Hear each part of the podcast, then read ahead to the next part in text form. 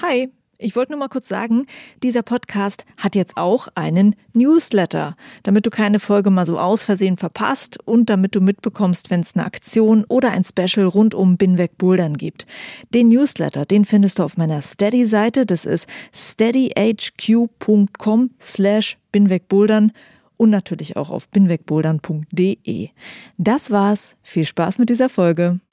Wenn ich Chef bin für so einen Wettkampf, dann möchte ich auch den letzten Boulder des Finals am liebsten so haben, dass der mit einem ziemlich abgefahrenen Element startet, damit diese Spannungskurve sozusagen sofort gehoben ist. Das Publikum muss ausrasten, der Athlet, der schon gezeichnet ist vom ganzen Tag, muss neue Energie schöpfen durch die Lautstärke vom Publikum. Das funktioniert am besten mit dem Sprung.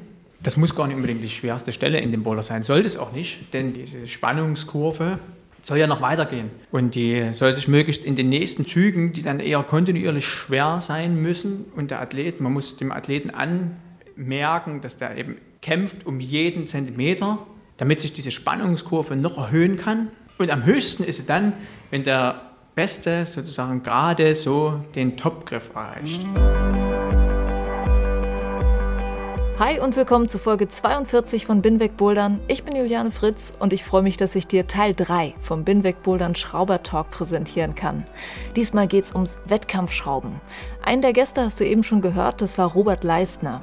In der deutschen Schrauberszene ist er sehr bekannt. Er hat auf nationaler und internationaler Ebene schon Wettkämpfe geschraubt und er hat in Dresden die Mandala Boulderhalle eröffnet. Zu seinem Dresdner Schrauberteam gehört Johannes Löhle, der zweite Gast in dieser Folge. Aufgenommen habe ich den Talk im Februar vorm Ostblock Cup in Dresden. Das musst du zur zeitlichen Einordnung wissen, also das war noch vor der diesjährigen Boulder World Cup Saison und bevor Robert Leistner eine besondere Route im Elbsandsteingebirge Rotpunkt geklettert hat, die Vertreibung der letzten Idealisten. Vielleicht hast du davon gehört, das war gerade viel in den Klettermedien zu lesen und aus zeitlichen Gründen konnte das natürlich nicht in der Folge angesprochen werden, das solltest du wissen. Jetzt also gibt es für dich wieder eine ganze Folge mit Routenbauwissen und Erfahrungen, alles zum Thema Wettkämpfe. Wenn dir dieser Podcast gefällt, dann freue ich mich, wenn du Binweg Bouldern unterstützt. Um meine Arbeit möglich zu machen, brauche ich natürlich neben Zeit auch Geld. Und es gibt Wege, wie du mich unterstützen kannst, je nachdem, was du magst und was dir möglich ist. Zum Beispiel habe ich das Steady Crowdfunding. Da kannst du pro Monat drei 6 oder 12 Euro zahlen. Damit machst du es mir möglich, vielleicht schon bald die Kosten und den Aufwand für diesen Podcast zu decken und du bekommst als Dankeschön von mir auch noch extra Podcast-Folgen, ein paar Goodies und mehr. Außerdem gibt es einen Binweg Bouldern Shop mit Shirts und Pullis. Wenn du Lust hast, dann kannst du mich auch auf dem Weg supporten. Alle Infos dazu gibt's in den Show Notes und auf binwegbouldern.de.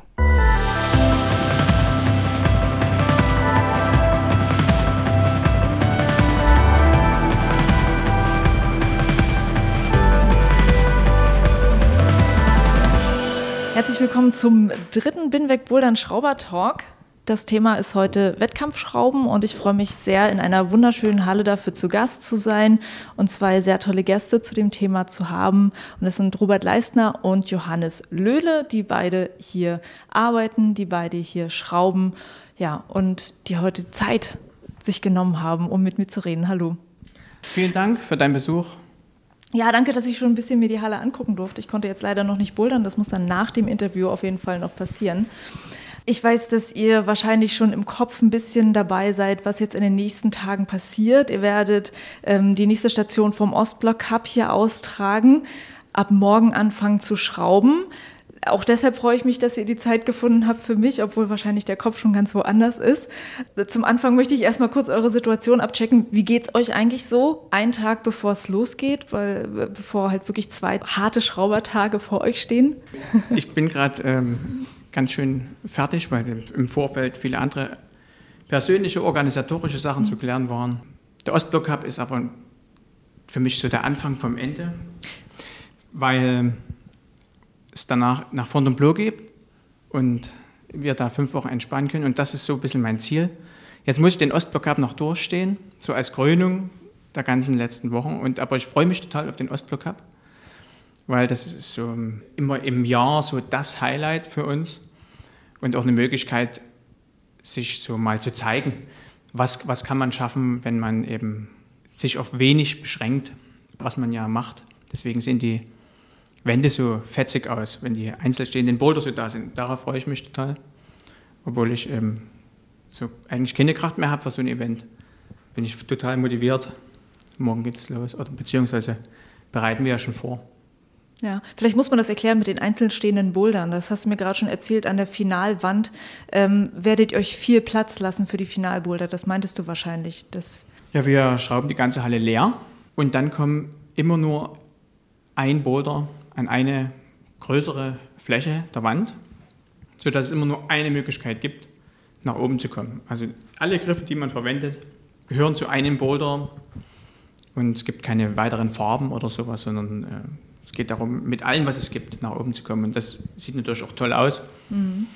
wenn das so schön clean ist. Und ja, ähm, ja das ist für mich immer ein absoluter Genuss, ja. sowas zu sehen. Sehr schön. Wenn die ganze Halle so ist, dann gefällt es mir am besten. Sehr cool. Johannes, wie geht's dir? Äh, mir geht es erstaunlicherweise noch ziemlich gut. Ich freue mich auch mega auf den Ostblock Cup. Und es ist für dieses Jahr für mich aber das erste Mal irgendwie erstaunlich entspannt, weil so ein bisschen Routine auch schon drin ist, in so Großveranstaltungen zu organisieren. Also ich fühle mich noch nicht so, wie ich mich sonst gefühlt habe vor so einem Event. Ich bin irgendwie noch gar nicht so richtig da und ich bin sehr gespannt auf morgen früh, wenn es endlich mit dem Schrauben losgeht. Morgen geht's schon los, ne? Oh, Sehr cool. Ähm, ich würde, bevor wir über das Wettkampfschrauben an sich reden, natürlich auch gerne die Gelegenheit nutzen, wenn ich euch beide hier schon mal habe, zu gucken, wer ihr eigentlich genau seid. Einmal ganz kurz so in die Schrauberbiografie reingehen oder auch in die Boulderbiografie und Robert vielleicht bei dir anfangen. Bei dir muss ich sagen, äh, als ich angefangen habe mit dem Bouldern und mich noch eigentlich gar nicht so viel damit beschäftigt habe, äh, wer sind so Rootsetter, die man so kennen könnte, äh, habe ich sehr schnell deinen Namen gehört. Also du bist ziemlich bekannt in der Szene und auch sehr geschätzt in der Szene. Deshalb freue ich mich auch, mit dir einmal darüber zu reden, wie du eigentlich dazu gekommen bist, Routen zu schrauben. Das war in der 2008 habe ich angefangen, in einer kleinen Halle hier in Dresden. Boulder City, super angenehmes Flair dort. Da gibt es ein Sofa in der Boulder City, da gibt es eine 50-Grad-Wand und dann kann man daran zusammen bouldern. Da kann man eine ganze Session lang total Spaß haben und so habe ich angefangen, mir Boulder zu definieren, habe mir selber ausgedacht, wie, was könnte man so Spaßiges machen und habe gespielt und habe dann bei den Wettkämpfen, die, also seit 15 Jahren gibt es auch kleine Wettkämpfe und haben wir bei diesen Wettkämpfen auch angefangen, meinen Boulder zu schrauben. Und seit 2008, äh, da habe ich mich selbstständig gemacht, habe ich dann versucht, auch in anderen Städten, in anderen Boulderhallen zu schrauben. Und das war am Anfang recht mühsam. Ich habe auch immer darauf gewartet, dass mich jemand fragt. Mhm. Deswegen hat es am Anfang ein bisschen länger, länger gedauert, aber dann irgendwann war es eben so viel, dass ich viele Sachen absagen musste, vor allen Dingen als dann das Mandala gebaut wurde, 2016. Aber ich habe sozusagen von 2008 mhm. bis 2016 später ausschließlich vom Routenbau gelebt, bin in Deutschland umhergefahren. Mhm. Und kannst du vielleicht einmal sagen, was sozusagen deine Philosophie beim Routenbau ist und was für dich einen wirklich guten Boulder ausmacht? Bei einem richtig guten Boulder bekommt man ein besonderes Gefühl. Mhm. Wenn man einen Boulder geschafft hat, hat man danach ein bestimmtes Gefühl, wenn man sich darauf einlässt, das zu fühlen. Das kann ein Gefühl von Angst sein, was aber so interessant und, und cool war, dass es eben in Erinnerung bleibt. Es kann ein Gefühl von Harmonie sein, was so stark ist, dass man das danach so, ähm, so empfindet. Oder von Aggressivität oder von Durchhalten, irgendwie so ein anstrengendes Marathongefühl, so, oh, geschafft, so ein Erleichterungsgefühl die Emotionen können ganz unterschiedlich sein. Und ein guter Boulder, ja, der gibt so ein Gefühl dir, wenn du den geschafft hast, beziehungsweise wenn du auch dran versuchst, dann lässt er dich das Gefühl spüren. Und wenn du es dann schaffst, dann hat man wirklich das Gefühl gehabt. In Fontainebleau zum Beispiel, äh, da, da, lerne ich ganz viel über den Rudenbau, weil dort äh, gibt es die Möglichkeit, das zu, immer wieder bei jedem, fast jedem Boulder zu spüren, dieses besondere Gefühl. Und ein guter Boulder hat eben so ein besonderes Gefühl, zum einen.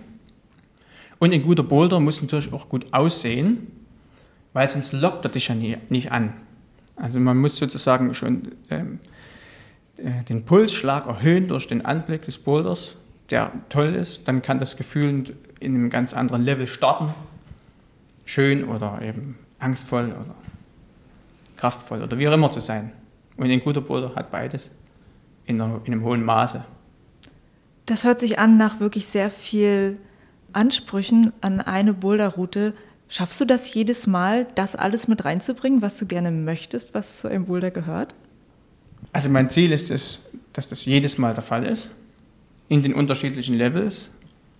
Also dass es ganz leichte Aufgaben wie auch ganz schwere Aufgaben gibt, die schön aussehen und sich toll anfühlen. Versuchen durch das, aber ob ich das tatsächlich immer schaffe, das können nur andere beurteilen, das kann ich nicht beurteilen. Also wenn ich mich selber beurteilen würde, schaffe ich es oft, aber nicht immer. Und äh, wie gehst du denn normalerweise einen Boulder an? Denkst du, heute möchte ich das Gefühl Angst schrauben, also weil du das als ein Beispiel genannt hattest? Also gehst du damit ran, ich möchte da ein Gefühl haben oder hast du eine visuelle Idee? Wie geht das? Mhm. Das ist total unterschiedlich. Also es gibt erst es gibt visuelle Ideen, es gibt eine Ideen von einer Bewegung, die ich in, in Erinnerung habe. Oh, die war eine geile Bewegung. Warum war die Bewegung geil? Weil sie irgendwie cool aussah und sich toll angefühlt hat. Deswegen war sie, war sie ja, erinnerungswert. Das kann eine Möglichkeit sein. Beim Wettkampfschrauben allerdings will ich gerne mehrere Stärken bzw. Schwächen abfragen. Und da ist die Eigenschaft mit Angst umgehen können. Ähm, zum Beispiel eine Eigenschaft, die ich auf jeden Fall auch abfragen möchte von dem Athleten. Wie geht er mit Druck und Belastung um? Nicht nur, wenn es um kleine Griffe geht oder so, sondern eben auch um, um psychische Eigenschaften. Das heißt, wenn du jetzt äh, einen Ostblock-Cup-Finalboulder schrauben würdest, dann würdest du das Thema Angst oder Druck da definitiv mit reindenken wollen. Das würde ich gern mit reindenken, ja. ja. Also zum, zum Beispiel, was man oft sieht, ist in irgendein unsicherer Start, wo man ein Stück reinrennt und dann balancieren muss. Oder wo man, ein Start kann unsicher sein, wenn man auf einem schlechten Volumen sich aufrichten muss. Mhm. Und in dem Moment spiele ich sozusagen als roten Schrauber für das Publikum, weil denen gefällt es, wenn die Athleten unsicher werden. Vom ersten Moment an spiele ich mit der Angst. Das Erste, was ich tun muss, denkt der Athlet, ist was Unsicheres in eine Position, die ich mir nicht perfekt ausmalen kann, weil ich sie nicht anfassen kann. Und dann ist er aufgeregter, der Puls ist höher, man macht mehr Fehler als Athlet, wenn man sozusagen was Unsicheres sofort hat. Kann mich da noch gut an den Kilian Fischhuber erinnern, hat mir nach einem Wettkampf zu mir gesagt, äh, wertungsfrei, dass es eben schwierig ist, wenn man eine Platte als ersten Boulder bekommt. Und wir hatten ähm, in der Quali hatten wir eine Platte, die nicht besonders schwer war, aber so unsicher, dass es eben einfach sofort ist die Angst da und dann hat, ähm, muss man wirklich mit dieser Angst umgehen. Und das ist ein super gutes Mittel, um als Routenschrauber, um ein Ergebnis zu erzielen. Und es macht auch Spaß. Also die Angst zu bewältigen macht ja auch Spaß. Mhm. Johannes äh, nickt gerade auch schon mit. Vielleicht kannst du das mal ergänzend sagen, was, was bei dir dann der perfekte Boulder eigentlich ist. Der perfekte Boulder für mich ist auf alle Fälle auch ganz stark mit Gefühlen verbunden. Ein wirklich perfekter Boulder für mich muss aber wirklich Glücksgefühle zulassen. Also ich kann das sehr gut nachvollziehen, was Robert beschreibt, dass, dass ein guter Boulder irgendein intensives Gefühl hervorrufen muss. So ein richtig, richtig guter Boulder hat für mich aber halt immer ein, ein Glücksgefühl, was auch sich wirklich ganz stark als Glücksgefühl äußert und nicht so eine, so zum Beispiel so eine Ohnmacht nach so einem richtig anstrengenden Ballerboulder oder so, ist für mich nicht so viel wert wie ein leichter Boulder, wo ich einfach richtig schön durchflowen kann und wo sich einfach jeder Zug so anfühlt, als müsste der jetzt so sein, als möchte ich das gerne so machen. Mhm. Und ähm, äh, vielleicht nochmal, weil du auch von Fontainebleau vorhin geredet hattest, Robert, und dass es dich auch beeinflusst. Bist du auch beeinflusst, Johannes, von, von Outdoor-Klettern oder wo kommt es bei dir her? Also ich habe in der Halle mit Klettern angefangen Fontainebleau ist für mich aber ein, auch ein ganz großer Punkt, der mich in meinem Schrauben beeinflusst. Und da, also meiner Meinung nach kommt dieses, was ich eben beschrieben habe, dieses Durchflowen, dieses gut anfühlen, wurde für mich ganz stark in Blow geprägt. Also es gibt für mich, also ich, ich kenne kein anderes Bouldergebiet, wo es wirklich in jeder Schwierigkeit einfach so unfassbar schöne Boulder gibt. Und ich finde gerade für leichte Boulder ist Blow unfassbar inspirierend.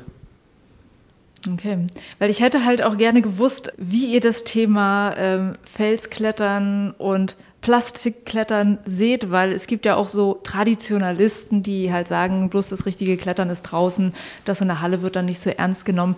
Ihr beide lebt ja, glaube ich, in beiden Welten auch. Wie nehmt ihr Gegensätze, was das angeht, wahr? Wie nehmt ihr die Kritik auf? Also das ist ein Thema, was einem gerade als Schrauber, glaube ich, unfassbar häufig begegnet. Ich muss ganz ehrlich sagen, für mich sind es zwei verschiedene Welten, die teilweise ineinander übergreifen und wo es mir persönlich immer wieder schwer fällt, alle Aspekte aus beiden Welten irgendwie ineinander greifen zu lassen. Das ist auch, glaube ich, der Punkt, worauf du eben anspieltest, mit wie geht man dann mit Kritik um. Eine Kritik, die es in den letzten Jahren ja immer wieder an viele Routenbauer gibt, ist ja, dass das Bouldern sich weg vom mhm. klassischen Klettern, Griffe festhalten, hin zu abgefahren irgendwie über Blumenrennen rumhüpfen, weiß ich nicht was entwickelt. Ich sehe es auf alle Fälle so, dass ein guter Routenbauer all diese Aspekte von Griffe einfach nur festhalten und irgendwelche Campuszüge daran machen, bis hin zu ganz neue Bewegungsideen entwickeln und ultra abgefahrenes Zeug an so einer Kletterwand machen. Das macht für mich guten Routenbau aus, wenn das so weit wie es geht abgedeckt ist, diese Spannweite. Also hätte ich jetzt auch gedacht, also das ist, also wenn ich das ja ähm, aus meiner Sicht so sagen dürfte, wird das Feld ja eigentlich nur erweitert von Bewegungsmöglichkeiten, die du als Kletterer hast. Und das ist ja, finde ich, einfach so das Spannende. Ähm, Robert, hast du dazu noch einen Gedanken? Ich habe noch den Gedanken, du hattest Traditionalisten gesagt. Also ich bin auch ein Traditionalist fürs Klettern im Elbsandsteingebirge und ich liebe auch das Bouldern in der Natur und das ist auch wieder was anderes. Und ich liebe auch das Indoor- und Hallenklettern. Und man wird niemals in der Halle Natur schaffen können, weil ja die äußeren Gegebenheiten schon mal ganz anders sind. Man kann vielleicht bestimmte Sachen versuchen, irgendwie zu imitieren, aber es bleibt immer noch Halle. Und ich finde es eigentlich auch wichtig und schön, wenn man das einfach als, als was Eigenes stehen, Wertiges so hinstellen kann, dass man es gar nicht unbedingt vergleichen muss weil es einfach was anderes ist. Trotzdem muss es alle verschiedenen Formen der Boulder, des, des Boulderns geben, aber eben trotzdem Hallen sind es Hallenboulder. Und äh, du hast ja im Prinzip deine eigene Halle, in der du so deine eigenen Vorstellungen hier verwirklichen kannst. Was möchtest du erschaffen mit dem Mandala eigentlich? Was ist deine Philosophie hier in dieser Halle? Was ich hier erschaffen wollte? Ja. Also erstmal sind es noch ein paar mehr Leute, die hier was erschaffen haben. Mittlerweile in sehr großes Team an Erschaffern sind, jeder in seinem kleinen Bereich. Und das ist eigentlich das, was mir ein Ziel war, dass es ein Ort ist, wo sich Menschen wohlfühlen können, Personal wie auch Kunden und, und wir, die uns, die sich das vielleicht mal anfangs ausgedacht haben, aber schon lange nicht mehr das nur meins noch ist. Also das wird geprägt eben durch ganz viele Leute und das finde ich schön. Aber hattest du äh, anfangs eine Idee für dich alleine oder wolltest du es schon immer haben als eine Gemeinschaftsidee? Na, man beginnt alleine die Idee natürlich zu entwickeln, eine Boulderhalle selbst zu gestalten. Und dann bekommt man in Gesprächen mit anderen Leuten in, also zusammen und merkt manchmal, dass man ziemlich nah an der gleichen Idee festhält. Und mit manchen, wo es vielleicht auch eher auseinandergeht, und dann äh, habe ich mir einen Partner gesucht, der Gunter Gebel und der Tom Petzold, André Zwingberger und Alexander Pauli aus Chemnitz, mit denen ich zusammen die gleiche Idee weiterverfolgt habe. Ist eigentlich das Thema Emotionen auch etwas, was so dann grundsätzlich dazugehört zur Halle, wenn das bei dir im Routenbau so eine Rolle spielt? Emotionen, also ich bin ein sehr emotionaler Mensch, sehr auf, aufbrausend auch schon mal. Und äh, also ich liebe Emotionen. Mir gefällt es gut, wenn jemand so richtig mal durch die Halle blägt, dass das eben nicht so schön ist, wie er sich das jetzt gerade dachte. Oder äh, dass sich jemand freut, dass Leute klatschen, dass Leute singen oder ja, emotional sind, das ist schön. Mhm. Und ähm, was würdest du sagen? Also ich habe jetzt gesehen, zum Beispiel der Kinderbereich ist für mich so vergleichbar ziemlich groß hier. Dann habe ich auch gehört, dass ihr plant, noch so einen Familienbereich hier in der Halle zu machen, wo halt wirklich Eltern mit Kindern dann äh, zusammen bouldern können. So. Also was, was, was gibt es noch, würdet ihr sagen, an Besonderheiten hier im Mandala, die man so hervorheben könnte? Wir haben ein Aquarium. Ja, habe ich auch noch nie gesehen in der Boulderhalle. Ein Aquarium. Ein Ofen ist jetzt nicht mehr so besonders, da gibt es schon einige andere Hallen. Wir haben ein Cave, was, was wirklich sehr, sehr groß ist mit Kletterlängen mit bis zu 17 Meter Länge. Mhm. Das ist schon fast roten, mhm. schon fast roten, roten Charakter. Das, das würde ich sagen, was, was ist noch so? Die Theke ist auf alle Fälle noch was Besonderes. Die Theke, ja. Warum? Ähm, ich finde, diese Theke ist einfach ziemlicher Augenmagnet. Und durch diese runde Form und diese organischen Formen auch, also die, diese Holzständer mit dem Sandstein zusammen, find, ist das für mich was, wo ich halt einfach ins Mandala reinkomme und mich gleich wohlfühle. Mhm. Man sagt so, Weil, man denkt gleich so, das ist der Ort, an dem ich rumhängen möchte. Ja, auch durch diese runde Form wirkt es halt gleich total offen und es strahlt für mich irgendwie so eine Wärme aus. Mhm. Die Welle. Die Welle. Die Welle ist wirklich richtig gut. Was ist die Welle? Besonders. Das ist ein, äh, ein, eine Welle aus, aus Holzplatten, wo man dran bouldern kann. Also es sind rund, runde Holzplatten. Ja, eine runde Kletterform. Okay, also nach außen gewölbt, nach innen gewölbt. Stell dir eine große Welle vor und die aus Holz. Ich muss es mir angucken. Du musst es dir angucken und dran bouldern, das ist echt besonders. Okay, schaue ich mir die Wälder an. Ähm, Johannes, ich habe gar nicht so richtig dich gut befragt, wo du eigentlich herkommst und äh, wie du zum Routenbau gekommen bist. Das habe ich ja voll vergessen. Das müssen wir jetzt mal nachholen. Äh, ich habe so ungefähr vor zwölf Jahren mit dem Klettern angefangen. Mhm. Ich komme ursprünglich aus Kassel, da habe ich das auch angefangen, in der DAV-Kletterhalle.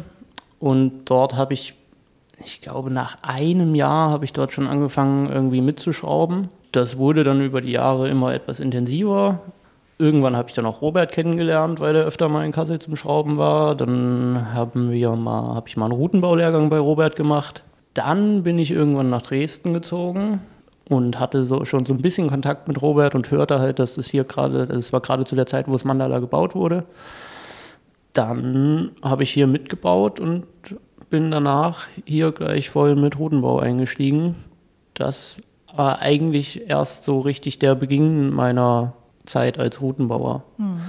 Davor war das mehr so ein, so ein Hobby, was irgendwie Spaß gemacht hat, dass man da sich so ein bisschen verwirklichen konnte. Aber die Zeit hier im Mandala war für mich als Routenbauer extrem lehrreich und super intensiv. Ja, Kannst du sagen, was du hier gelernt hast, was du vielleicht woanders so nicht hättest lernen können? Ich glaube, das Wichtigste, was ich hier gelernt habe, ist Toleranz und mich selber zurückzunehmen. Dass es beim Routenbau nun mal nicht darauf ankommt, das für mich persönlich beste Ergebnis dort an die Wand zu bringen, sondern das Ergebnis, was den meisten Leuten gefällt. Das ist auf alle Fälle ein riesiger Punkt, den ich glaube, so intensiv nirgendwo anders mitbekommen hätte. Ähm, wie schafft ihr das? Also wie holt ihr euch da zum Beispiel Input rein von anderen Leuten, um im Prinzip die anderen Perspektiven zu bekommen? Ähm, wir haben ein ziemlich großes Routenbauteam mit ganz unterschiedlichen Leuten. Wir haben sehr große Leute und sehr starke Leute, verschiedenes Alter und wir haben auch wir haben zwei Frauen mit im Routenbauteam das eine dabei, die ist wirklich sehr, sehr klein und sehr stark. Die hat also sehr große Bedürfnisse in allen Farben auch äh, mitzuspielen. Das ist total wichtig für uns als Team, auch jede einzelne Person, jeden einzelnen Charakter äh, wahrzunehmen. Und das so machen wir es eigentlich immer, dass wir die Boulder auch zusammen testen. Dass zwar als erstes jeder seine Lieblingsidee an die Wand baut und dann guckt man aber gemeinsam, ob das so funktioniert, ob sich das schön anfühlt und für möglichst viele Leute geeignet ist. Und dann äh, wird der Boulder erst sozusagen freigegeben. Darf ich noch mal ganz kurz einhaken? Ja. Äh, für mich ist ein ganz wichtiger Punkt, äh, einfach Leute in Bouldern zu beobachten. Besser einschätzen zu können, was fetzt denen und was wollen die und was fühlt sich für die gut an. Also ich bin bestimmt so zwei bis dreimal abends hier in der Halle und laufe halt einfach nur durch und gucke Leuten beim Bouldern zu, um mir halt darüber ein Feedback zu holen, wie funktioniert das gerade, was hier so hängt. Okay. Ähm, ich würde dann gerne von euch beiden mal das, äh, die Wettkampferfahrung noch erfragen. Welche Wettkämpfe habt ihr schon geschraubt und was waren für euch da so die Highlights eigentlich bisher? Also ich dürfte jetzt so ganzes Stück über 100 Wettkämpfe mhm. mitgeschraubt haben, hauptsächlich im, in Ostdeutschland. Also die große Zahl kommt durch ganz viele Kids Cups, wo ich mich sehr viel integriert habe und sächsische Meisterschaften, Ostblock Cups zustande, aber auch ähm, deutschlandweit habe ich äh, viele Wettkämpfe betreut, deutsche Meisterschaften im Lead und Bouldern und habe einige Weltcups in München mitgeschraubt, Adidas Rockstars zweimal mitgeschraubt. Ich habe Rodenbau-Workshops in Dänemark gegeben und äh, habe äh, für die Franzosen Nationalteam mal was geschraubt. Ähm, in Russland fand ich die äh, letztes Jahr eigentlich so ein bisschen mein Rodenschrauber-Highlight bisher. Da war ich mit in Moskau zum Schrauben. Der World Cup? Mhm. Mhm. Das hat mir sehr viel Spaß gemacht, auch so eine ganz andere, in so einer ganz anderen mhm. Umgebung, ganz anderem Land. Das war ein spannender World Cup. Was, was war da von dir? Ich hatte im Finale hatte ich einen Boulder für die Herren geschraubt, wo ja. man so einen riesigen Sprung an solchen Kugeln machen musste. Und dann ist man oben nochmal an weiteren Kugeln nach links wieder koordiniert. War das das in dieser Verschneidung? Da ist eine Verschneidung gewesen. gewesen. Man hat rücklings auf so einem großen Ball gehockt und ist dann ja. ins Publikum ah. gesprungen. Das Thema Angst du schreckst, so ein riesig weiter Sprung. Ich muss das Publikum direkt anschauen und puh, ja. sind auch welche konnten mit dem Druck nie umgehen. Ah ja, okay. Cool. Johannes.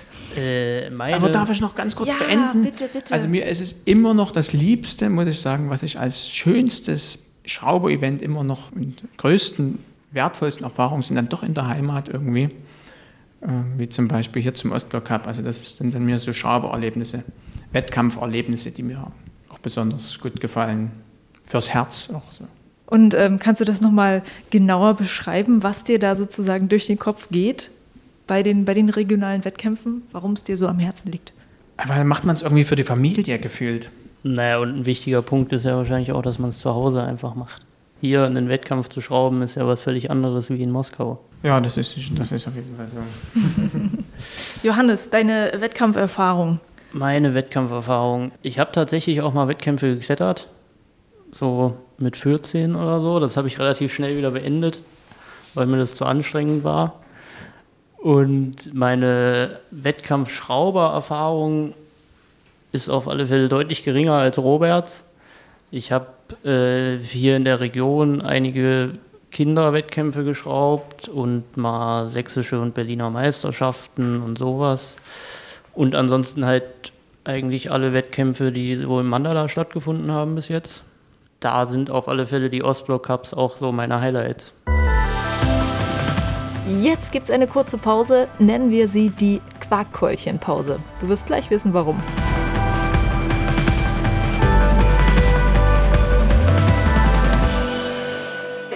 Dann, ähm, genau. Jetzt geht's los. Meine Oma ist, die ist leider schon gestorben, aber war echt eine tolle Köchin. Quarkhäulchen, ganz, also eine Spezialität in Sachsen sind Quarkhäulchen und das schmeckt hervorragend. Und das äh, gibt es auch hier in der Mandala Bulle? Nee, leider nicht. Oh. Aber Warum? Pizza von Leistners gibt es hier. Wie kommen wir denn jetzt von den Quarkhäulchen wieder zum Wettkampf? Die Süßigkeiten, äh, die hängen an der Wand, sind äh, verschiedenfarbig ja. und stellen die Wettkampfpuder dar. Okay. Sind auch ein bisschen rutschig wahrscheinlich. Also ist nicht so. Wenn man die ordentlich putzt nicht so viel und sich die Füße nicht abstreicht, dann wird es rutschig. Wenn man dem Boulder, ja. dem, der sollte ja was geben, der sollte ja einen Top bescheren, der sollte ja ein Kreuz auf deinem Laufzettel vermachen. Mhm. Also muss ich dem was zurückgeben. Ich muss den mal putzen, Und ich muss, muss nicht so wegrammeln wollen, sondern ich muss eben mit mich auf den Boulder einlassen, zulassen, ja. dass er mir was schenkt.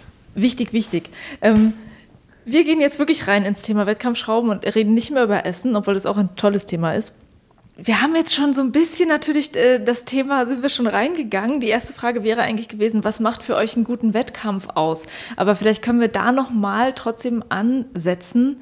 Ihr habt ja eine Perspektive als Routenschrauber, aber auch natürlich als Zuschauer. Ihr seid ja natürlich auch immer Zuschauer.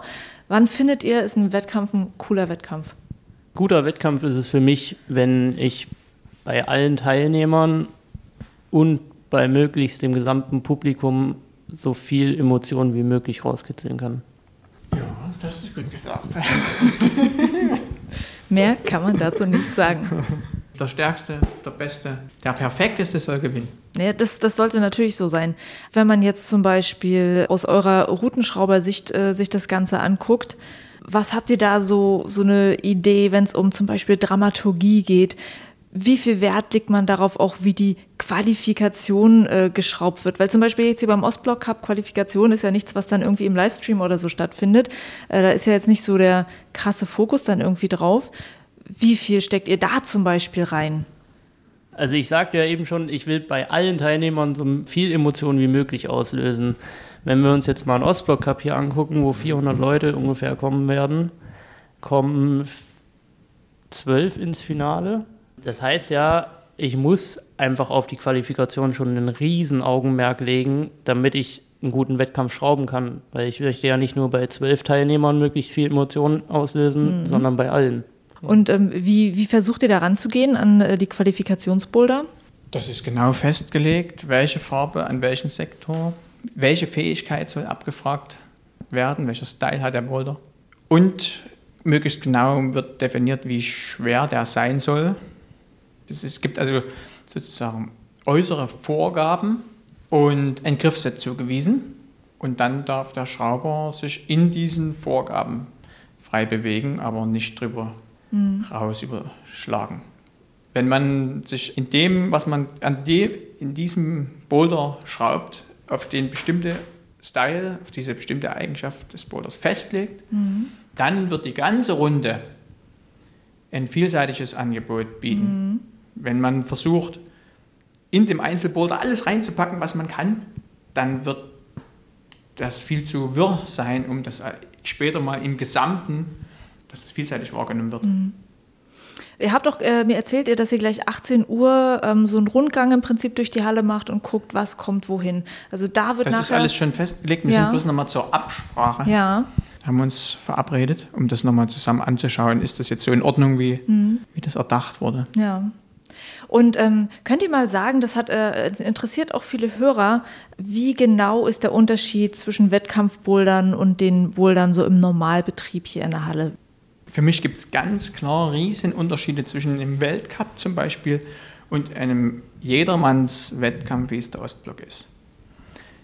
Das Finale im Ostblock Cup ist für mich auch so als Schrauber noch mehr Show, für mich als Mandala. Wir wollen vor allen Dingen eine tolle Show machen. Eben ein jedermanns Event. Und bei einem Weltcup, da geht es um Ergebnisse und um, um Leistung. Und bei, einem, bei einer Qualifikationsrunde beim Ostblock Cup, da geht es schon um Leistung, aber es geht vor allen Dingen darum, um einen Riesen, geht es nicht um Bonus und Top, also oder beziehungsweise Zone, wie es jetzt heißt, und Top, sondern geht es darum, auch gemeinsam Spaß zu haben und dann muss eben, ist der Style von den Bouldern schon anders. Nicht so, so aggressiv, nicht ganz so fordernd, so doll. So, auch im Weltcup ist auch mal was schmerzhaft oder so schwer, dass ich dran verzweifle. Und das sind nicht unbedingt immer nur Boulder, die positive Emotionen hervorrufen. So ist es nie bei einem Weltcup. Okay. Sondern aber bei einem Ostblock Cup, die kommen ja auch danach, um noch ein Bier zu trinken und mit, mit ihren Freunden zusammen eine schöne Zeit zu haben da muss es eben in, äh, sich schön anfühlen auch. Riesenunterschied für mich. Mhm. Und kannst du äh, das sagen, ähm, definieren zum Beispiel, welche Bewegung würdest du eher dann in so einen World Cup Boulder mit reinnehmen, die du dann nicht in einen normalen Boulder in Anführungsstrichen hier in die Halle nehmen würdest? Also kannst du, kannst du da wirklich Konkretes nennen? Nee. Das ist, nee, das ist die Ausführung. Wie stark wird das ausgeführt? Und wie unsicher mache ich es? Mache ich es eher gefällig, was ich hier im Ostblock favorisieren würde? Das ist sich wirklich, mache ich das richtig? Ist es auch schön und ist gefällig? Und bei einem Weltcup würde ich eben die, die gleiche Bewegung schrauben, aber es ist ihm nicht gefällig. Äh, Ich glaube, ich glaube, der Unterschied zu den normalen Bouldern, wie diese Halle hier beschraubt ist, ist genau dieses Gefälligkeitsding. Also Robert meinte ja jetzt schon irgendwie, im, Ver- also World Cup im Vergleich zum Ostblock Cup, da ist es beim Ostblock Cup auf alle Fälle gefälliger. Leitet mich eher dort, dorthin, das tun zu wollen. Ähm, und in der Normalbeschraubung in der Halle ist es meiner Meinung nach noch eher so. Also der Boulder leitet mich noch eher dahin, diese Bewegung jetzt tun zu wollen, weil ich ja auch nicht das, was man halt bei einem World Cup ganz extrem braucht, diese Spannung zu erzeugen, diesen, diesen Zug halt wirklich richtig schwer zu machen, das brauche ich ja im Normalbetrieb nicht. Ich möchte ja im Normalbetrieb den Leuten einfach die Möglichkeit geben, diesen Zug, der sich wirklich gut anfühlt, zu erleben. Es hat tatsächlich ein Hörer halt auch gefragt, warum gibt es eigentlich so in den Hallen äh, im Normalbetrieb nicht so viele Comp-Style-Boulder, weil er das irgendwie halt auch mal spannend fände. Ähm, Eine Session vielleicht. Also, nee. also es kommt dann immer darauf an, für welchen Comp der Boulder geschraubt wurde. Äh, Der Hörer hat wahrscheinlich ja sicher an Boulder gedacht, die für ihn geeignet wären zu probieren. Welcher Wettkampf ist dann sozusagen am ehesten dafür geeignet für das Klientel? Die Weltcup-Simulation an der Wettkampfwand, die ist schön zu haben, ja, aber das versuchen drei, zwei Leute oder so. Sagen wir mal, die meisten Leute, die bei uns bouldern, bouldern so auf gehobeneren äh, Mittelmaß. Die sind die, die meisten Leute, die wir auch glücklich machen wollen. okay, das heißt, ähm, ist schön, er würde das vielleicht mal ausprobieren und würde dann wahrscheinlich äh, zu den anderen Bouldern wieder gehen, weil dieser Wettkampfstyle dann vielleicht Es doch zu fordernd wäre. Nee, nee, das ist super interessant, das zu machen. Auch wenn man es schafft und so, das ist super fetzig, aber oftmals ist es dann eben auch so fordernd, dass man das nie bei jeder Session vielleicht auch probieren möchte, weil es, es eben auch so, sich ein bisschen unangenehm vielleicht auch anfühlt. Ja. Ich, mir ging es zumindest so. Ich kann ja auch nur immer so von mir sprechen. Warum mache ich das zum Beispiel meine eigenen Wettkampfboulder? Kletter ich, wenn die so unsicher waren, vielleicht auch nie so gerne wie irgendwas, was man, wo man so homogen so dahin äh, sich bewegt. Also Ja. das, das kletter ich ja als Erfahrung eher mehr öfters. Okay. Wenn ihr jetzt in den Vorbereitungen seid für so einen Wettkampf hier bei euch in der Halle, was sind für euch da so die wichtigsten äh, Vorbereitungen, Herangehensweisen, vielleicht auch ähm, Herausforderungen, denen ihr euch da immer wieder stellen müsst? Genügend Leute dazu haben, die mit, äh, mithelfen abzuschrauben, zu waschen, ranzuschrauben, wegzuräumen, aufzubauen. Wie viele Leute sind das dann zum Beispiel im Mandala? Also Mandala können wir ja in Zahlen mal sagen, 400 Boulderer werden mitmachen beim Ostblock Cup hier. Wie groß ist das haben sich Team? angemeldet. Haben sich angemeldet. Das, Wie groß das, ist das Team, was sozusagen für diese 400 Menschen dieses Event macht? Also wir sind 16 Schrauber, 17. Dazu noch fünf Wäscher, noch fünf Abschrauber, vielleicht 40, 50. In der Vorbereitung sind natürlich auch noch ganz andere Leute involviert. An der Theke stehen dann auch an dem Tag sind wahrscheinlich zehn Leute insgesamt eingeplant, die eben da an der Theke beschäftigt sind. Sehr großes Event für uns mit sehr viel. Das sind bestimmt 50 Leute. Das so. kann schon Also, Ja. sich mit integrieren hier. Das ist Okay. Und ich habe auch schon äh, viel mit den äh, Routenschraubern geredet äh, darüber, wie viel schraubt man eigentlich so pro Session und macht das dann auch wirklich gut. Und da kam so eine Zahl wie, weiß ich nicht, acht Boulder vielleicht in einer Session schraubst du so. Wie ist das bei so einem Wettkampf? Also du sagtest, 16 Routenschrauber habt ihr hier. Wie viel muss dann ein Routenschrauber hier im Mandala schrauben für den Wettkampf? vier, fünf Boulder, je nachdem, wie man so vorankommt. Ist das so alles in Ordnung. Und an einem normalen Schraubertag schrauben wir äh, ungefähr so sechs Boulder pro Person. Wir schrauben also nicht so viel. Ich kenne aber auch Tage, wo, wo man 20 Boulder am Tag geschraubt hat. Und da bin ich überzeugt davon, dass das eben dann niemals so eine gute Qualität werden kann mhm. wie 5 Boulder. Mhm. Ja, das geht niemals. Deswegen auch zum Wettkampf, damit es besonders möglichst hoch ist, dann plus 4 Boulder ungefähr. Okay. Ja, also das hört sich für mich dann auch so an, so dass dann wirklich Wert darauf gelegt wird, dass wirklich jeder einzelne Boulder wirklich eine gute Qualität hat, wahrscheinlich auch wirklich abgenommen wird dann von euch. Und Der TÜV kommt, Sachsen, TÜV. Und nimmt ja alle Boulder ab. Das Komplett abgebaut wieder. Nicht zugelassen. Das, das Testen von den Bouldern ist sowohl, wenn wir hier normal umschrauben, als auch jetzt beim Wettkampf halt super zeitintensiv. Freitag zum Beispiel wird es halt so aussehen, dass halt irgendwie bis frühen Nachmittag jeder seine vier Boulder gebaut haben muss und dann wird wahrscheinlich bis spät in die Nacht da durchgetestet und alles möglichst so optimal, wie wir es hinkriegen, angepasst. Mhm. Und ähm, 16 Leute ist ganz schön viel. Wo kommen die überall her? Das sind ja nicht bloß eure sozusagen normalen Hallenschrauber hier, ne? Nee, aber fast. Es sind wirklich sehr, sehr viele, die sich hier im Mandala integrieren. Es kommt dann noch ähm, der Fabian Penzel aus Berlin, der äh, so die Ostblock-Cup-Reihe begleitet als Chefschrauber. Ähm, da hat für mich eine ganz wichtige Funktion, das Level, was wir hier schrauben, richtig vor allen Dingen einzuschätzen im Vergleich zu den anderen Stationen. Das ist für, mich die Hauptaufgabe, die er hat. Und das ist total toll, dass wir eine Person haben diese Saison, die sich so alles anschaut, mhm. außer als Routenschrauber. Mhm. Der Josef Wetzel ist mit da. Das ist, ein, der ist auch ein Dresdner, der aber in den letzten Jahren auch als Routenschrauber unterwegs war, in, international. Und der Tomasz Oleksi, guter Freund von mir aus Polen, mhm. begleitet die Session mit sehr kraftvollen Bouldern. Da freue ich mich drauf. Mhm. Und dann haben wir äh, den Markus Hopper eingeladen aus Dresden und den Gerion Großmann, mhm. Konrad Kistmer und Riccardo Morelli aus den anderen Hallen Schrauber in Dresden. Und äh, ein, es wollte dann auch ein Hörer wissen, wie das eigentlich ausgewählt wird, welche Schrauber zu irgendwelchen Wettkämpfen zugelassen werden. Also hier ist es ja im Prinzip so, das sind einfach Schrauber, die ihr kennt, mit denen ihr schon zusammengearbeitet habt. Wie ist das ansonsten so bei internationalen Wettkämpfen? Wie findet es da statt, die Auswahl der Schrauber? Oh, schwieriges Thema, könnte man Stunden füllen. äh, internationales Schrauben. Ähm, ich habe viele Jahre versucht, eine Lizenz zu erlangen. Mhm. Für internationale Genau, da gab es gibt, gab nie die Möglichkeit, sozusagen mit einzusteigen. Dieses Jahr habe ich mich für Familie entschieden und habe keine ähm, Anfrage gestellt.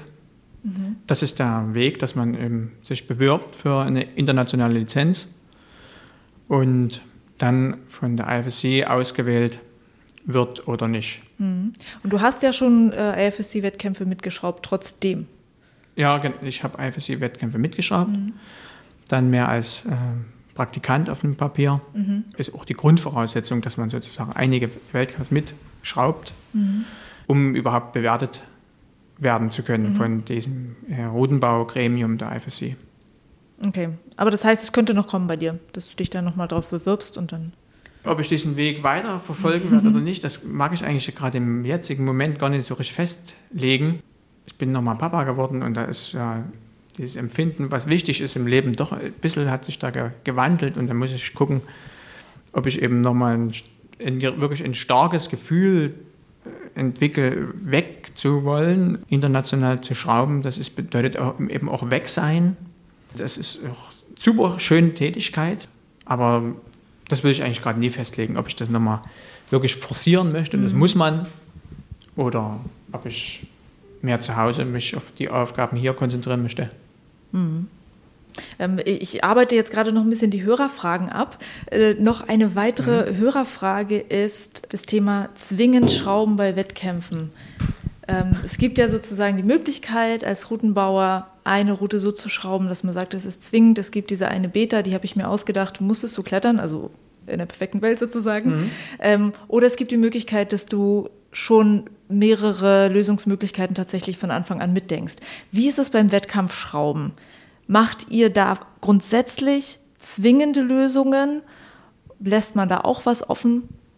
Also grundsätzlich zwingende Lösungen ist ja schon mal schwierig, weil es ja einfach immer passieren kann, dass man auch einfach irgendwas über, also völlig übersieht. Meiner Meinung nach kann das gerade beim Wettkampfschrauben recht schnell passieren, weil man ja oftmals mit einer ziemlich konkreten Vorstellung schon irgendein Problem anbaut. Und es manchmal so Situationen gibt, dass man sich auch beim Testen in der Gruppe dann halt so auf diese Lösung, die da probiert wurde anzubauen, fixiert, dass man schnell auch mal was anderes übersehen kann. Generell sehe ich so, gerade bei Wettkampfbouldern, dass sie möglichst zwingend sein sollten. Also wenn wir vom Wettkampf reden, dann sprechen wir ja irgendwie auch von Vergleichbarkeit. Leute wollen sich miteinander messen. Mhm. Und wir haben ja eben schon mal so ein bisschen drüber geredet, dass wir auch in der Quali relativ konkret probieren, alles abzudecken. Und wenn dann natürlich Lösungen bei einzelnen Bouldern bei rauskommen, die man überhaupt gar nicht auf dem Schirm hatte und plötzlich nicht mehr das abgefragt wird, was man eigentlich abfragen wollte, führt das ja wiederum zu einem ganz anderen Ergebnis und zu einer meiner Meinung nach schlechteren Vergleichbarkeit. Mhm. Die Tendenz ist schon definitiv da, zwingend zu schrauben. Das ist erstmal entscheidend, ja. Okay. Ich habe eine bestimmte Aufgabe und die, muss ich auch, die will ich erfüllen. Ja, weil du hattest ja vorhin auch schon gesagt, also es wird dann wirklich gesagt, so an dieser Wand macht Schrauber so und so den und den Boulder für den und den Grad. Dann ja, dann, dann willst du es mhm. natürlich mhm. auch zwingend haben. Alles klar.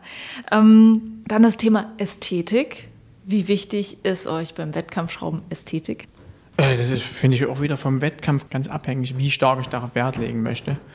Ich persönlich lege bei jedem Griff, den ich an die Wand schraube, Wert auf Ästhetik. Ich versuche jeden Griff bewusst anzuschrauben, auch im Hinblick auf Kombinationen, die sich schon ergeben haben an der Wand oder an mich an Wandstrukturen orientierend oder also ich versuche immer einen Wert auf Ästhetik zu legen.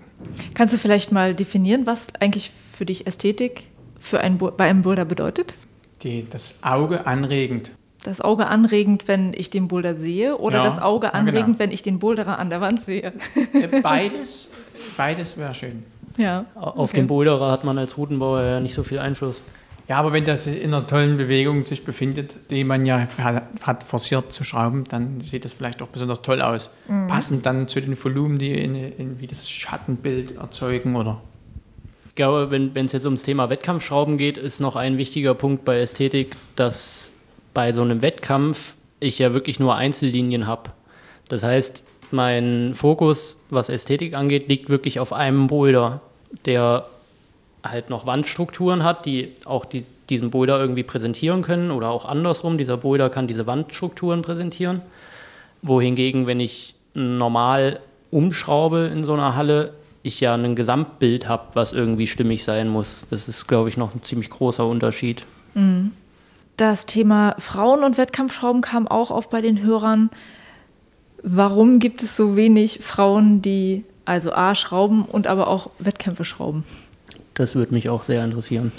Ich kann es auch nicht so richtig sagen. Also, also ich kenne ein, paar Frauen, die äh, sehr viel und äh, auch professionell geschraubt haben, die den gleichen Spaß und Motivation daran ähm, empfinden, wie ich das tue.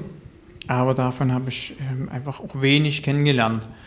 Ich würde sozusagen diese Frage nie einem Mann stellen äh, wollen, weil der wird keine Antwort darauf wissen. Ja. Auch eine Frage ähm, von einem Hörer. Ähm, bin ich mal gespannt, ob ihr dazu etwas sagen könntet. Findet ihr, dass es unterschiedliche Schrauberstile in West- und Ostdeutschland gibt? Also etwas perfekter wird, glaube ich, in Ostdeutschland geschraubt. hey, geil. Also ich war auch einfach viel zu wenig in Westdeutschland in den letzten Jahren unterwegs, um dazu mhm. wirklich was sagen zu können. Aber ich kann mir eigentlich nicht so richtig vorstellen, dass es deutliche Unterschiede mhm. jetzt einfach nur zwischen West- und Ostdeutschland gibt, weil da es ja auch einfach genug professionelle Routenbauer gibt, die halt durchs ganze Land fahren und schrauben. Und Hallen haben im ganzen Land. Also gibt, es gibt überall tolle Bruder. Ja. Aber vielleicht gibt es so regionenspezifische Sachen, wenn es nicht West- und Ostdeutschland Oder gibt. was ist denn das? Äh, ist es, betrifft das Schwierigkeit oder Style? Oder ja, das ist, glaube ich, eine sehr offene Frage. Also, äh, oder Länge? Keine Ahnung. Ja, nee, aber dann fällt euch dazu nichts ein. Aber ähm, würdet ihr sagen, dass es Regionen gibt, in denen man das Gefühl hat, okay, da wird irgendwie eher kräftig geschraubt? So, das, das schon, ja. Also ich könnte mir vorstellen, das, aber es ist total hallenabhängig und wer die Halle betreibt. Also so, so wird man zum Beispiel in Nürnberg oder um Nürnberg ringsherum ganz verschiedene Styles an Bouldern finden, alle möglichen Formen. In, Also ich denke auch so, dass man wahrscheinlich, wenn ich jetzt mal kurz überlegt hätte, hätte ich auch gesagt, dass man das regional irgendwie merken könnte. Das kommt aber ja dann auch nur daher, dass man irgendwie eine ganz bestimmte Halle im Kopf hat, die jetzt irgendwie in dieser Region einfach sehr präsent ist. Also Routenbau ist halt einfach was extrem diverses und also ich würde sagen, jede größere Boilerhalle hat da irgendwie so ein bisschen ihren eigenen Style. Und ob man das jetzt irgendwie verorten kann, so, das stelle ich mir schwierig vor. Ja. Letzte Hörerfrage. Was verdient man als Wettkampfschrauber? Steine, Geld, Frust und Ehre und Lob und, und Depression. Gibt es irgendwie so einen äh, Wert, den ihr sagen könntet, auch aus Erfahrung, weil ihr ja schon verschiedene Wettkämpfe geschraubt habt, was man verdienen kann, was man vielleicht verdienen sollte? Also erstmal ist es eine Tätigkeit, die man als Selbstständiger ausführen muss. Es gibt keine Lehre oder irgendeinen Betrieb, der das. Also es gibt schon äh, Firmen, die eben Modenbauer anstellen und die dann wieder vertreiben, aber als Privatperson, als selbstständiger Rutenschrauber kann man schon äh, ganz gut leben, wenn man eben viel unterwegs ist. Es kommt darauf an, wie viel man unterwegs ist. Es ist ver vergleichbar vielleicht mit einem Handwerker, mit einem gut bezahlten Handwerkerjob. Okay. Aber es ist total abhängig davon, was man für Erfahrung hat, wie, la wie lange man schon mitschraubt, wie viel man schraubt. Also es Also ist ja auch immer eine Frage, so, was will mein Gegenüber mir denn zahlen? Also das ist ja das, was Robert meint, umso mehr man unterwegs ist, umso mehr man irgendwie bekannt wird in der Szene, umso mehr kann man halt auch auf seine Rechnung schreiben. Also die Tagessätze liegen wahrscheinlich zwischen 120 oder 100 Euro und 500 Euro. Gut. Konkrete Zahlen, yeses. Die Qualität bestimmt den Preis. Ja, okay. Gucken auf Manchmal. die Uhr. Müssen wir nochmal auf die Uhr gucken? Ich möchte bloß äh, nicht, dass Oh, wir müssen Schluss machen. Also ich müsste jetzt Okay. weg. Wir werden am Ende von den Hörerfragen und müssen uns dann von Johannes verabschieden, weil der äh, ein Kindertraining jetzt hat. Und dann machen wir im Prinzip nach der Pause weiter, dann nur noch mit Robert. Okay. Danke Vielen dir, Dank. Johannes, dass du da warst.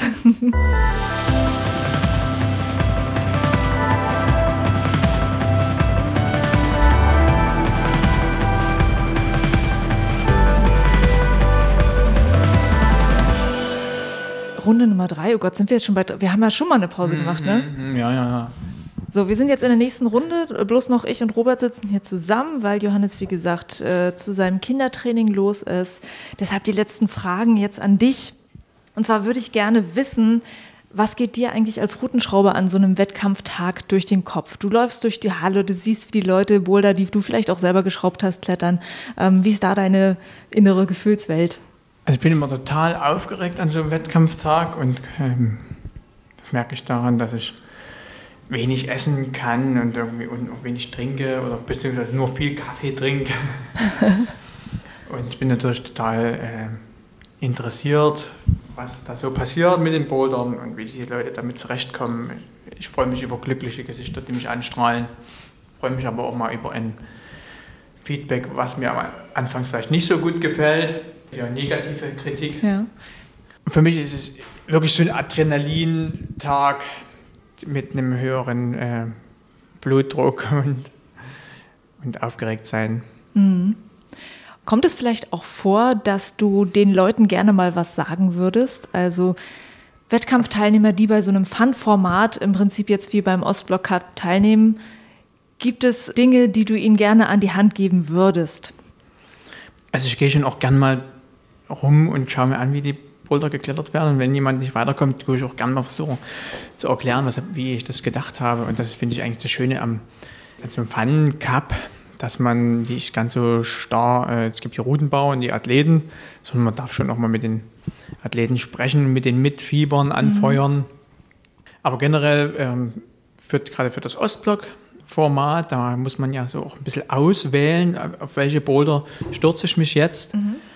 Äh, wir machen es zum Beispiel so, dass, wir, dass man zehn schwerste Boulder eintragen muss in den Laufzettel. Und wir haben eine Auswahl von 60. Also mhm. aus den 60 verschiedenen Bouldern muss ich für, die für mich meist bringendsten, mhm. ähm, schwersten Boulder sozusagen finden, die ich dann probiere. Da muss man natürlich auch offen sein, ja.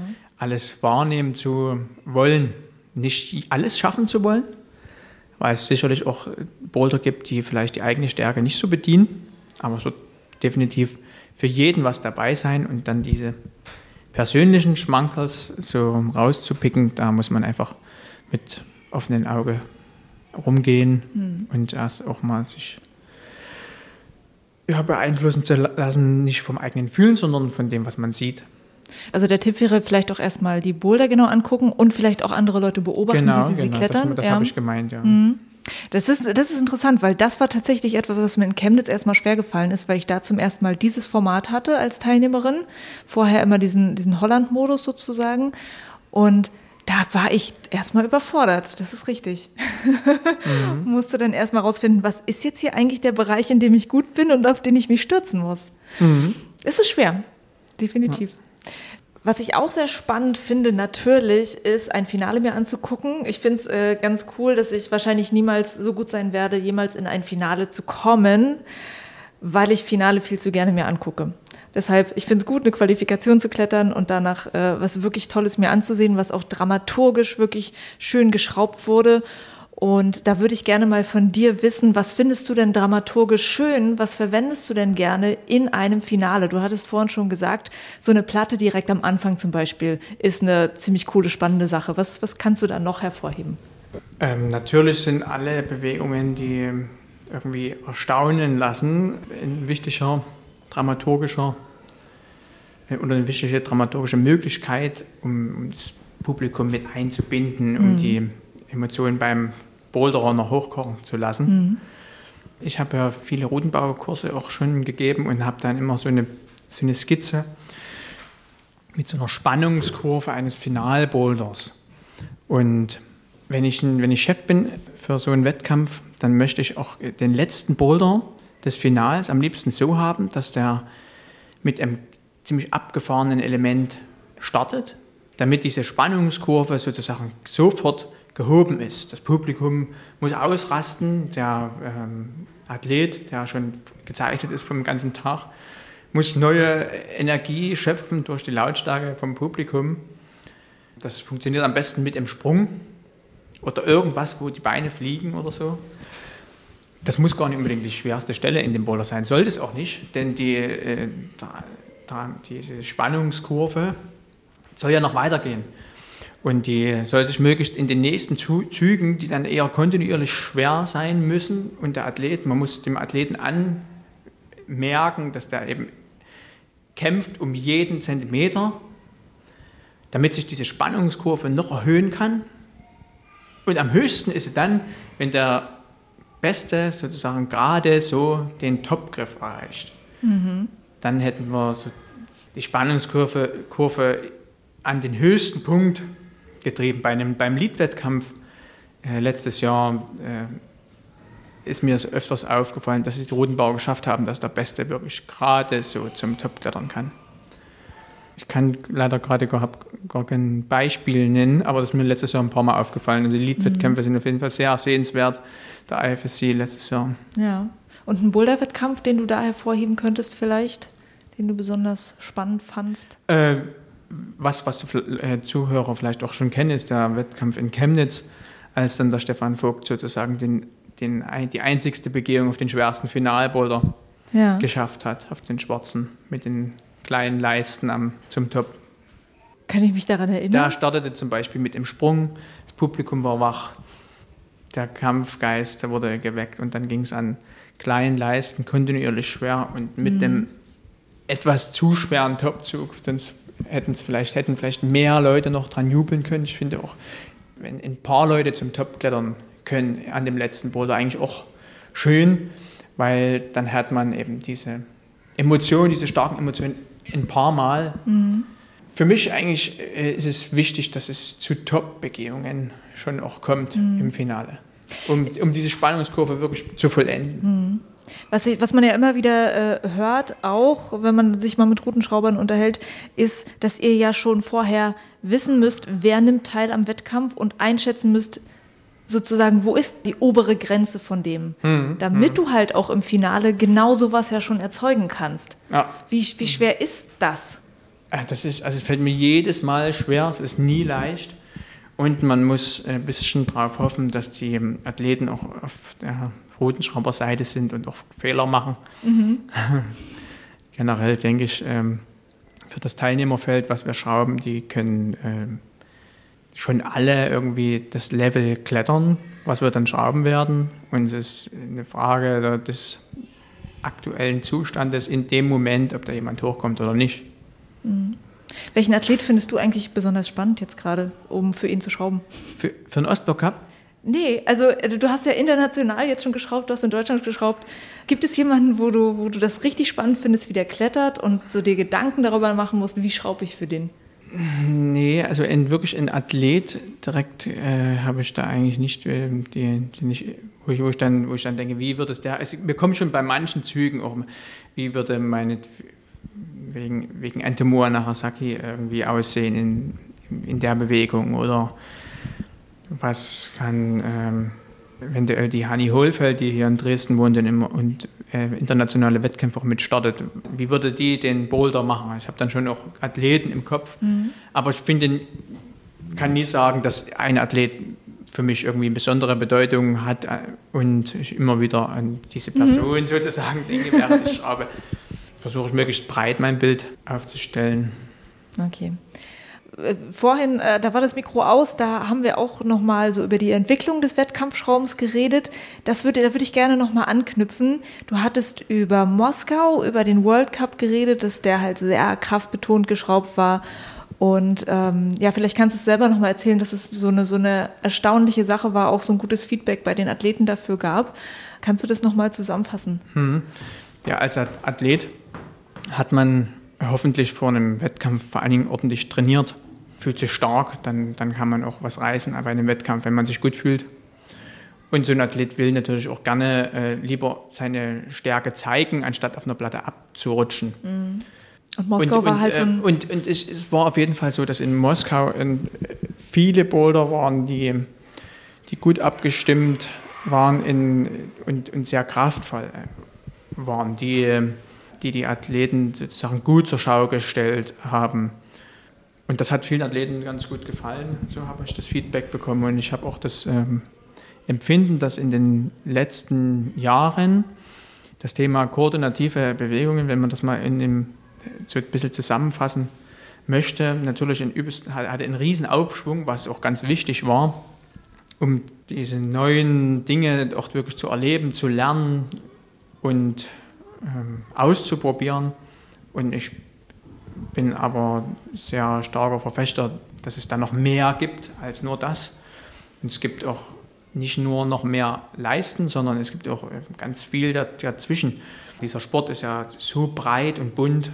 Und ich finde es schade, dass es eigentlich so in den letzten Jahren so auch so ein bisschen so eine Lagerbildung gab. Also ich, ich will nicht springen, ich äh, will äh, statisch klettern oder ich, manche, die haben eben bevorzugt nur äh, koordinative Sachen geschraubt und ausprobiert. Und ich denke, dass der Wunsch ganz stark da ist, auch dazwischen viel zu finden und vielleicht auch wieder ein bisschen mehr Kraft äh, eine Rolle spielen zu lassen. Und da habe ich auch das Gefühl, dass sich der Rodenbau äh, ein bisschen auch wieder nicht unbedingt zurückentwickelt, das will ich überhaupt nicht sagen, aber dass der gerade ein bisschen, noch ein bisschen vielseitiger wird, dass noch mehr Qualitäten des Wettkämpfers abgefragt werden, weil man jetzt gelernt hat, wie schreibe ich eine koordinativ anspruchsvolle Bewegung. Und da hat man einen riesen Pool an tollen Bewegungen, die, aus denen man schöpfen kann. Und jetzt kann ich mich sozusagen wieder, kann ich wieder ein bisschen breiter denken, weil mhm. ich das mhm. eine sehr gut gelernt habe. Und an diesem Punkt habe ich das Gefühl, ist der Rudenbau gerade. Es wird mit Sicherheit koordinative absolut abgefahrene äh, Dinge weiterhin geben. Und ich glaube aber, dass es ein, ein guter Hugzug oder so auch mal wieder bringt und Spaß macht, auch den Routenbau zu schrauben. Ja, sehr schöner Ausblick. Äh, glaubst du auch, dass es so an Wandformen oder Griffformen noch irgendwelche spannenden Entwicklungen jetzt gerade absehbar sind? Ach, das entwickelt sich kontinuierlich auf einem sehr hohen Niveau, meiner Meinung nach.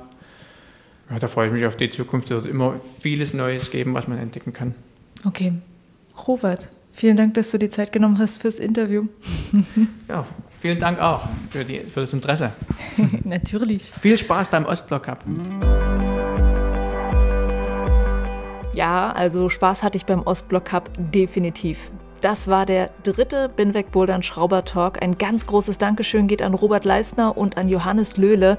Danke, dass ihr euer Wissen mit uns geteilt habt. Das ist wahnsinnig toll und es ist wichtig, denn ich habe nach den ersten beiden Talks viel Feedback von Hörern und auch von Routenschraubern bekommen, die gesagt haben, ich mache den Job zwar schon eine Weile, aber ich nehme aus diesen Talks echt viel mit. Dieses Feedback finde ich ganz großartig. Danke euch dafür. Und zum Schluss, du kennst das Spielchen, teil diese Folge gern mit deinen Boulder Buddies oder in den sozialen Netzwerken, folg mir bei Instagram, Facebook und Twitter, abonniere meinen Podcast, auf welcher Plattform auch immer du ihn hörst. Und wir hören uns dann wieder mit Schrauber Talk Teil 4. Der ist dann vom Female Root Setting Symposium. Das habe ich gerade jetzt am Wochenende besucht in Leipzig. Dazu bald mehr. Juliane mein Name und ich bin wegbouldern.